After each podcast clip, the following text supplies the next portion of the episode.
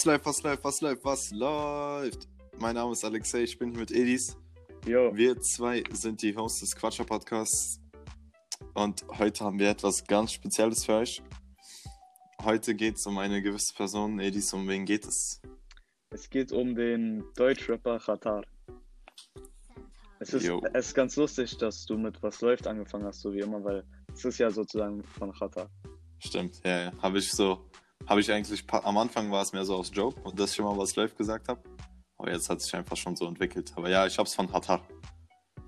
Ja, Ja, Edis, worum geht's denn genau um Hat bei Hatar? Wir können also wir reden, reden wir einfach so über ihn oder was Also- ist heute Thema? also das Ding ist, die Geschichte von Khatar ist wirklich sehr spannend. Es wird Ja. ja auch ein Film über ihn kommen, wie er angekündigt hat. Bin ich wirklich gespannt drauf. Werde ich mir, glaube ich, äh, angucken, den Film. Weil er hat wirklich eine Geschichte mit Höhen und Tiefen. Wirklich? Ja, ja. Aber was halt ganz interessant ist, um schon mal was aus seiner Geschichte vorwegzunehmen, er ist ja, er hat ja eine lange Krim äh, Geschichte geschmückt mit Kriminalität und so. Zum Beispiel hat er ja einen Goldtransporter ausgeraubt, wofür er ja sehr bekannt ist. Und in der Gesellschaft ist es ja so, dass man solche Menschen mit schlechter Bildung, schlechtes Elternhaus und so assoziiert. Aber Mhm. das ist bei Qatar wirklich ganz anders. Ähm, also ich habe mir jetzt gar nicht, also ich habe gar nichts zu Hatar jetzt äh, Mhm. rausgesucht, deswegen für die Zuschauer, ich höre das jetzt auch alles zum ersten Mal. Ja, gib einfach ein Und- paar Kommentare und Gedanken ab. Genau, und Edis, das übernimmt halt sozusagen äh, die Führung hier. Genau. So, ja, okay. Also er ist geboren im, ähm, im Iran, in dem Ja. kurdischen Teil von Iran, in Ja. der Provinz Kurdistan. Sein, sein Vater ist Musikprofessor und Komponist. Was womit wirklich? Ja, ja, damit rechnet man gar nicht. Ähm, und seine Familie floh dann 1980 ins nahegelegene ähm, Irak. Okay. Dort, dort gab es halt den Krieg, den ersten Golfkrieg, wo halt das Regime äh, auf die kurdische Minderheit äh, losging. Hm. Das resultierte dann letztendlich daraus, dass er mit wirklich sehr jungen Jahren zusammen mit seinen Eltern und seinen Geschwistern in ein ähm, irakisches Gefangenenlager kam. Wie alt war er da? Drei, vier, Oh, krass, okay. Also Ja. sehr jung, ja. ja, und zu dieser Zeit, also im Gefangenenlager, wurde auch seine Mutter gefoltert, Mhm. da ähm, das Regime halt Position von anderen, von weiteren kurdischen Rebellen haben wollte. Äh, letztendlich hat ähm, die Organisation ähm, das Rote Kreuz das Ja. mitbekommen und hat sie dann befreit. Also das, also meinst du das, das Deutsche Rote Kreuz? Ja, Okay, krass. ähm, die sind dann ähm, nach Paris geflohen und waren dann Asylbewerber damals dort, um nach Deutschland Mhm. zu kommen. Sie kamen dann äh, aus Bonn, da kennt man ja Qatar äh, aus Bonn. Mhm. Damals so typisch so in Plattenbau, so in den, in den Fluren der, äh, des Hauses riecht nach Drogen und so. So, Sowas, ge in- so ghetto-mäßig. Ja, Ghetto, Ghetto. In seiner Wohnung hat er berichtet, waren, war alles voll mit Kakerlaken. Er, meinte, er wollte sich einfach Cornflakes machen, auf einmal findet er da eine Kakerlake. Denkst du, Aber- das ist, denkst du, denkst du, das ist real oder so diese, diese Rapper-Übertreibung? Äh, das kann sein, aber ich meine, keine Ahnung, wieso sollte man sowas erfinden? So, ich denke, einfach in einem Plattenbau zu leben und sagen, dass man in einem Ghetto gelebt hat, reicht ja. Ja, Aber sagen wir, sagen wir mal, ja. alles, was er erzählt hat, ist real. Ja, okay. Gehen wir einfach mal davon aus. Dann finde ich es ziemlich krass. Stell mal Ja. vor, in deiner Wohnung ist einfach alles voll mit Kakerlaken. Er meinte, Weißt du, Bruder, das kann man sich irgendwie gar nicht vorstellen. Irgendwie. Ja, also ich so. habe letztens auch so eine Doku gesehen. Das ist ähm, irgendwie in den 1960ern oder 70ern kamen ja die ersten türkischen Gastarbeiter aus der Türkei nach Deutschland. Und das war so eine Doku aus den 60ern, glaube ich. Und da wurde halt äh, eine, da gab es so, ich, ich glaube, das war öffentlicher Rundfunk, also ARD, ZDF oder so. Und die sind nach Berlin, äh, Neukölln gefahren. Und für alle, die jetzt nicht aus Berlin kommen, Neukölln ist sozusagen, hier gibt es da in Neukölln wohnen mittlerweile sehr viele Araber, aber früher war Neukölln für Türken bekannt. So. Äh, man sagt auch Little, ist, äh, Little Istanbul dazu. Also, ja, ist wirklich so, ist auch so. Wirklich? Ja, man sagt zu Neukölln Little Istanbul. Auf Okay. jeden Fall. Und äh, da, haben, da haben die da ein bisschen so gefilmt in den 60er Jahren. Und äh, die haben da gefilmt, wie die gewohnt haben. Also das ist krass, die haben da äh, in einer, sagen, da, da war in einer Wohnung irgendwie zwölf Betten oder so. Pro Bett hat der Vermieter 150 Euro im Monat verlangt. Oh, Und da gab es da gab's nur, eine Toilette für alle aus dem Ja. ganzen Haus oder so, oder aus der ganzen Wohnung, ich weiß nicht mehr. Ich glaube aus dem ganzen Haus. hm. Und es gab nicht mal eine funktionierende Küche, weswegen die da äh, nur kalt essen mussten, weißt du? Okay, krass. Also vielleicht war es ja bei Hatar, ich vermute jetzt mal nicht so krass, aber dass sowas überhaupt möglich ist, das, also das, das war nix, also das, äh, so vor allem in so Ghetto-Gegenden und in Mhm. Ghetto-Gegenden und so kann man sich das schon sehr gut vorstellen. Ich schwöre, das Ding ist, ähm, bei Ratar, wenn man so seine Geschichte verfolgt, könnte man niemals denken, dass er so auf diesen, ja, dass, man denkt, in seinen Anfängen bleibt er auf diesem geraden Weg, weißt du? Also bis äh, er 14 ist oder so. Mit 14 wurde er dann kriminell, weil davor im Kindergarten war sehr künstlerisch begabt. Also damals hat man ihm wirklich gesagt, dass er Künstler wird, weil während alle anderen gespielt haben und die meisten nur so Strichmännchen und Blumen und so gemalt haben, Mhm. wollte er halt auf so einer großen Tafel eine Weltkarte malen. Okay. Das hat er dann auch gemacht und die ist richtig gut geworden. Ähm, das wurde dann letztendlich weggewischt. Mei meinte er dann, aber das hat er, dann hat er gesagt, okay, dann mache ich was ganz eigenes. Ja. Ähm, dann einige Jahre später kam in seiner Schule damals ein, ein, großes, ein großer Kunstwettbewerb, Ja. wo dann letztendlich gesagt wurde, der Gewinner wird zusammen mit einer Graffiti-Group Group, äh, Gru äh, Gruppe ähm, eine Wand bemalen. ja.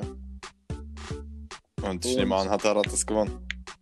Ja, denkt man, denkt man. Er Ja. meinte, er hat wirklich von allen das krasseste Bild gemalt, aber damals, also der äh, Juror war sein Kunstlehrer. Und der meinte, den hat er, den, sein Lehrer hat ihn übelst gehasst. Allgemein in seiner Schule meinte er, war das so, dass er so der Asi war. Ja. Jeder wurde auf äh, jeden Geburtstag eingeladen, außer er. Er war so wirklich, wirklich der Asi. Weißt du, woran mich das erinnert? Das ist so dieses typische, wenn man so äh, schlechte Note bekommen hat und so, ach, Ja, Bro, ja. der, Lehrer, der Lehrer ist so ein Nazi, Digga.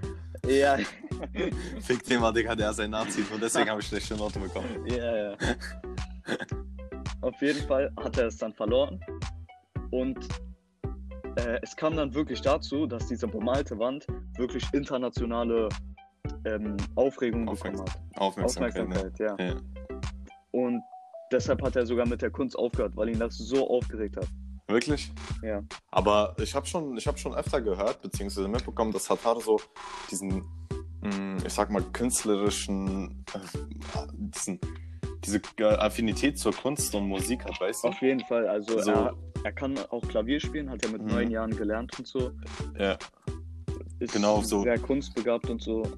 Also ja. Das, das, wenn man, wenn man, wenn man mal seinen Podcast hört, würde ich jedem empfehlen, dass, ich glaube, das heißt der, ähm, der Pobitcast heißt der, glaube ich, von SSE und Und wenn man, wenn man da ein bisschen zuhört, dann merkt man, Hatar ist ein schlauer Mann. Ich schwöre, er ist schlau. ja, er ist auf jeden Fall schlau. Er ist Ja. ganz und gar nicht dumm. Nein, nein. Äh, er kam ja dann auch auf ein Gymnasium, wo er Mhm. dann äh, Abitur machte. Aber, also theoretisch gesehen hat er alle Voraussetzungen, um ein, ähm, wie sagt man, um den geraden Weg zu gehen. Ja. Aber ich vermute mal, aufgrund dessen, dass er halt in einem Ghetto gelebt hat, kam er dann zu Schlägereien und so und letztendlich auch zu Drogenhandel. Also er hat Mhm. Drogen verkauft. Ähm, weshalb, weshalb er sogar für eine Zeit, also die Polizei in Deutschland hat ihn äh, verdächtigt auf Drogenhandel. D dafür wurde er auch gesucht. So als Kleinkrimineller in der Ja, Stadt ja. oder Ja. jetzt so Und- bundesweit? Äh, ich glaube in der Stadt, nicht bundesweit. Ja, so klein, also Kleinkrimineller. Ja, ja. Ja. Ähm, obwohl, nee, es kann sein, dass es wirklich bundesweit war, weil er ist aufgrund dieses Verdachts nach London gezogen für zwei Jahre. Ja, das kann sein. Wie alt war er da? Weil ich dachte jetzt, ich dachte jetzt, also du redest die ganze Zeit von Hatar als Jugendlichen, aber wie alt war er da? Äh, er war da um die 20 circa. Also, Ähm, dann hat er zwei Jahre in London gelebt. Ja. Hat er, hat er sogar studiert. Ähm, äh, Musikbusiness hat er da studiert. Das war ganz neu damals, meinte er. Wirklich? Musikbusiness hat er Ja, ja. studiert? Er meinte, das war damals in London ganz neu. Als er angefangen hat, das zu studieren, gab es irgendwie 1400 Anwerber, weil das halt wirklich ganz, ganz neu war, als er da war. Und das ist krass. Also ich habe, also man hat schon irgendwie vermutet, dass er so mäßig auf seinem Business, im Businessfilm ist und man weiß ja, hat er sein Businessman so. Hm. Aber dass er das wirklich auch studiert hat für ein paar Semester so, Ja. erklärt so, erklärt so einiges, was er heutzutage macht, ne? Nachdem dann der Haftbefehl gegen ihn ähm, fallen gelassen wurde, kam er zurück nach Deutschland, ähm, aber hat dann weiter mit Drogen gehandelt. Ja. Warte, eine, eine Zwischenfrage. Hat er zu der Zeit schon angefangen zu rappen? Ähm, ja, ja. Also da hat er, da, hat, er hat weiter mit Drogen gehandelt, weil er halt ähm, mit Rap zu wenig Geld gemacht hat. Achso, okay. Und er hat aus Versehen damals noch von ähm, hatte nee, nee, das war so. Er hat aus Versehen eine, eine Fracht flüssiges Kokain im Wert von 200.000 Euro fallen gelassen. Wie fallen gelassen? Also das war so in Behältern und er hat es fallen gelassen. Auf der Straße. Okay, Digga, einfach im Wert von 200.000 Euro, musst du dir mal Ja. vorstellen. Okay. Hat er dann, wurde er dafür ge gerichtet? Mm, Naja, es kam letztendlich dazu, dass er aufgrund seiner Schulden, weil von dem Typen, wo er das ja gekauft hat, der, der wollte ja, äh, ja. dann seinen Stoff zurück, kam es dann so, dass er diesen Goldtransporter ausgeraubt hat. Ach, wirklich? Deswegen? Ja, ja, aufgrund seiner Schulden. Er hatte irgendwie insgesamt, plus diese 200.000, hatte er 400.000 Euro Schulden. Okay. Ja, krass, das wusste ich gar nicht. Ich dachte, er hätte den einfach so ausgeraubt. Äh, nee. Und er hat sich dann zwei Freunde genommen. Äh, die wussten, dieser Goldtransporter ist in der Stadt. Der Goldtransporter war eigentlich für, ich dachte immer, es wäre ein Banktransporter, aber das war irgendwie ein Transporter für Schmuck, also Gold von Schmuck. Also Goldschmuck.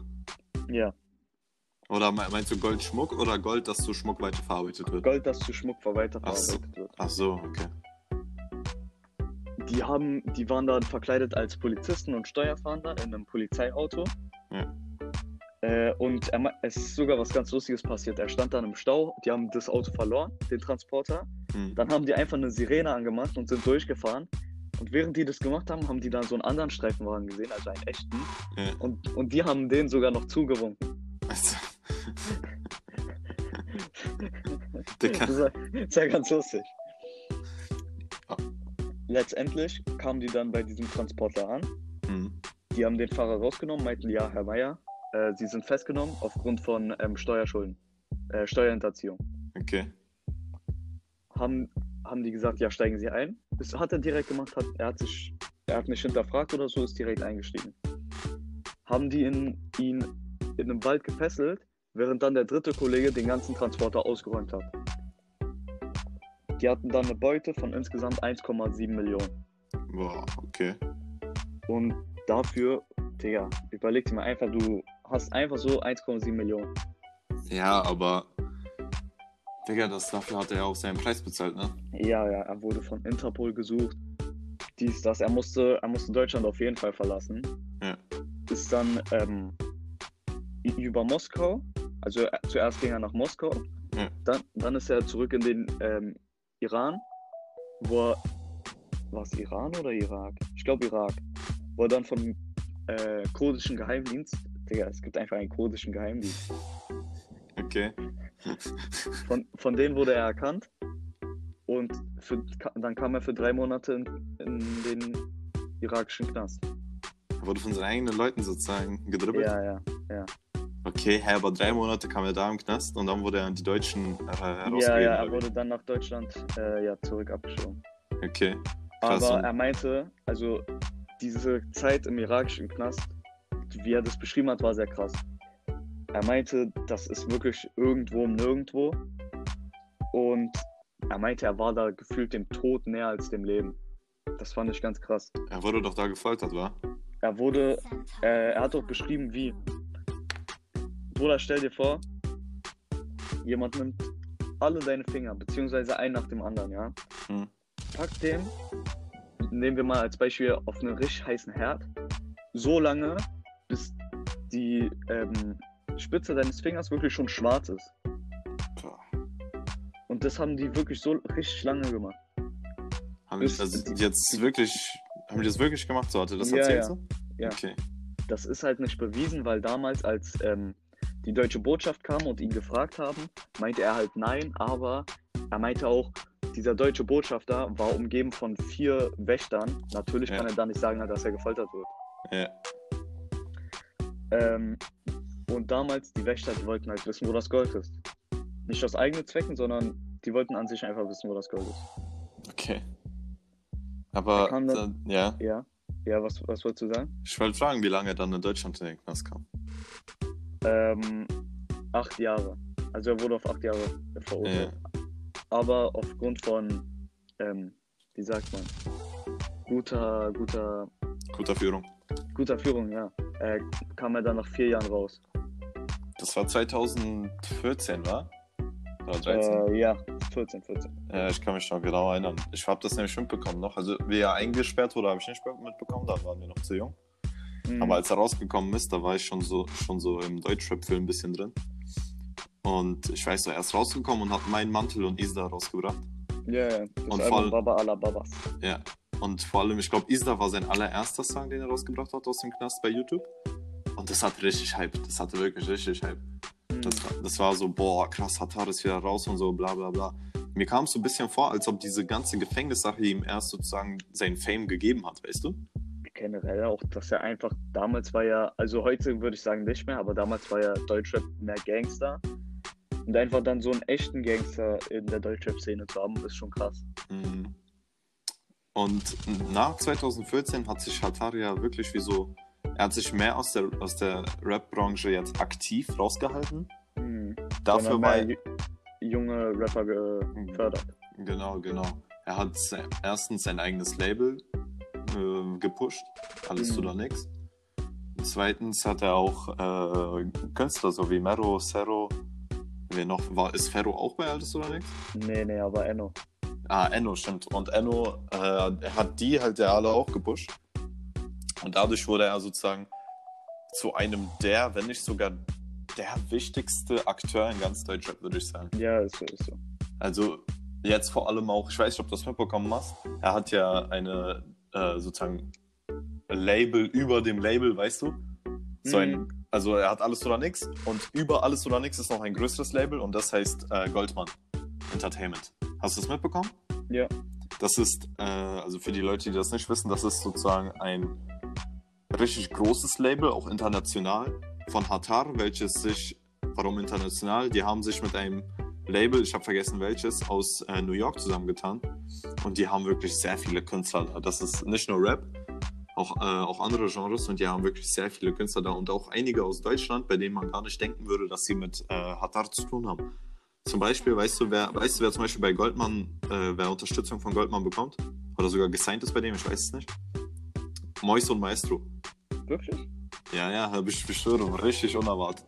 Dies, Mhm. das, sind, das, sind, das sind zwar nicht die Vorzeige-Rapper, aber weißt Ja. du, das zeigt einfach nur, wie groß die sind. Man hätte gar nicht gedacht, dass sie irgendwas mit Hataro oder so zu tun haben, weißt du? Ja, ich dachte, die wären einfach Freunde. Ja, ja. Und, ähm, aber wusstest du, dass er jetzt, das ist mir spontan eingefallen, wusstest du, dass Hatar im Knast auch ein Album rausgebracht hat? Ra- ra- Rausgebracht hat? Ja, we- äh, im Album hatte äh, im Album, im Knast hat er richtig geackert. Er war nebenbei, war er immer noch Dings Manager und Geschäftsführer seines Labels. Ja. Mithilfe eines Handys, was er reingeschmuggelt hat. Ja, ich weiß. Äh, wollte ich gerade auch erzählen. Und zwar hat er ein, was ich vorstelle, er hat ein Album aufgenommen. Äh, er hat wirklich nur, er hat, er hat ja da ein Handy und er hat die Texte eingerappt, aber er hatte kein Beat. Er hat sich den Beat einfach so ausgedacht im Kopf und er hat äh, mit so einem Mikrofon da einfach alles eingerappt, ohne ein Beat zu haben. Und im Studio musste dann Maestro, so heißt der äh, DJ von Alles oder Nix, musste er dann äh, für den Text sozusagen so ein Beat finden, was eigentlich richtig schwer ist, weil eigentlich macht man das ja so, dass der Rapper sich ein Beat aussucht und darauf dann rappt. Ja. Aber das ist dann genau andersrum. Stell- Also ist ja schwer, einen Beat zu finden, der genau zu dem Text passt und so, weißt du? Ja. Und äh, plus hinzu kommt, dass äh, Hatar das alles auch aus dem Knast gemacht hat. Also Mhm. dass da ein ganzes Album rausgebracht wurde, ist schon krass. Ähm, außerdem hat er, wie du gerade eben schon meintest, äh, zum Beispiel Seus, also SSEOs Album aus dem Knast gemanagt. Er hat Dings, äh, Seus Album äh, Bumsen äh, wurde rausgebracht, als Atar noch im Knast war. Und er hat SSEO sogar gepusht, das rauszubringen so, weißt du?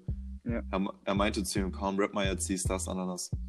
Und nur das, und das hat er alles im Knast gemacht.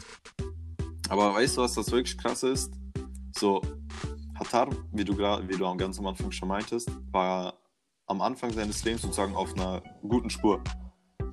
Sein, seine Eltern beide Akademiker, äh, oder sein Vater zumindest, aber seine Mutter weiß ich nicht. Ähm, auf jeden Fall Akademikerfamilie. Hatte auch so eigentlich gute Perspektive, Piano, Künstler und so, weißt du? Mhm. künstlerisch begabt.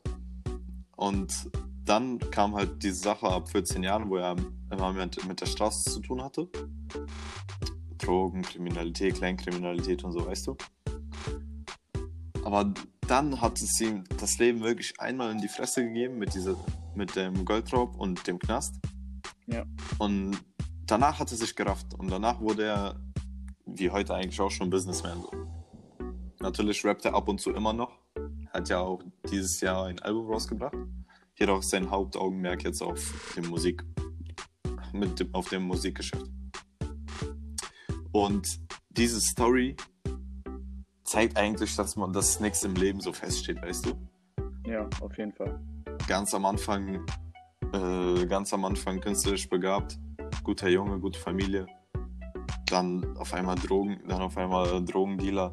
Und jetzt einer oder der erfolgreichste Musik, äh, Musiklabel-Führer in ganz Deutschland, weißt du?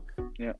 Das ist, äh, nichts steht im Leben fest und alles lässt sich umdrehen. Weißt du, welche Story mir da jetzt, weil wir schon bei Rappern sind, auch einfällt? Kapital, Digga. So, ich habe jetzt, gar ke- ich hab jetzt gar keine großen Infos zu ihm, aber so allein der Fakt, dass er am Anfang hat er gefühlt niemanden gerappt. Bei Rapper Mittwoch und er hatte da ein, zwei Musikvideos oder so, weißt du, aber ihn kannte niemand. Er war halt nur bei Rapper Mittwoch und dann, als er Rapper Mittwoch gewonnen hat, dann ist seine Karriere so richtig explodiert, weißt du? Und Ja. er hat immer weitergearbeitet, immer weitergemacht. Und so kam es, dass ein einfacher ukrainischer Junge aus Marzahn-Hellersdorf zu dem erfolgreichsten Rapper Deutschlands wurde. Ich glaube, er ist der erfolgreichste, oder? Ja, er ist auch der erfolgreichste deutsche Musiker an sich. Wirklich. Ja, ja. Als er hat okay, mehr das, Nummer 1 Hits als die Beatles. Wirklich? Ja, ja. Krass. Ich schwöre. Das ist wirklich krass. Guck, das, das zeigt einfach nur so, du bist nicht besonders. Du kannst auch so krass werden wie ein Hatar, wie ein Kapital. So, es steht nichts fest. Hauptsache, du gibst einfach, du, du gibst alles, du bewegst deinen Arsch, Digga, und machst einfach, weißt du?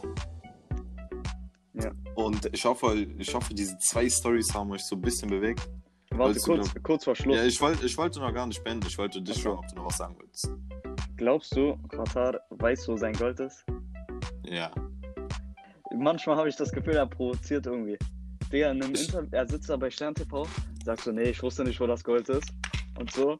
Aber gleichzeitig hat er mal, als er sein Album rausgebracht hat, ein, ein Kilo Goldbarren in eine Box reingemacht. Ich glaube aber auch, also entweder weiß er, wo das Gold ist, oder er denkt sich erstens gar keinen Kopf mehr für diese ganze Kacke und so. Und zweitens auch keine Lust auf Knast oder Stress mit der Polizei und deswegen hat er es einfach den Kollegen überlassen und so, weißt du? Also, Ja, aber er, bis heute mal weiß er nicht, wo das Gold ist, ne? ja ich, ich würde es eigentlich gerne wissen. Glaubst du, das verrät er irgendwie, das glaubst du, er verrät es irgendwann? Wäre lustig. Wäre lustig, ja. Ich schwöre, wäre lustig. Das Ding ist, wenn er das wirklich noch hat und weiß, wo das ist, dann ist das sehr krass. Weil überleg mal, im Irak gefoltert zu werden, wo es kaum Menschenrechte, wo die kaum eingehalten werden. Ja. Und, und das trotzdem nicht zu sagen, ist schon krass. Ja, vielleicht, vielleicht ist es auch in seinem Arschloch, wer weiß. Sagen ja viele. Deswegen ist er auch so dick. Nee, aber er hat abgenommen. Ja, ja, habe ich auch schon gesehen. Auf jeden Fall, Leute.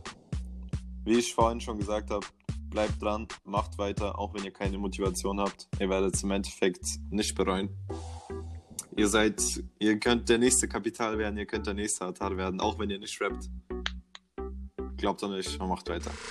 Ja. Ich hoffe, euch hat die Folge gefallen. Wir sind die zwei Houses Quatscher Podcast. Schaltet nächste Woche wieder ein, hört unsere alten Folgen. Die sind alle sehr nice. Und wie immer, habt einen schönen Tag. Ciao.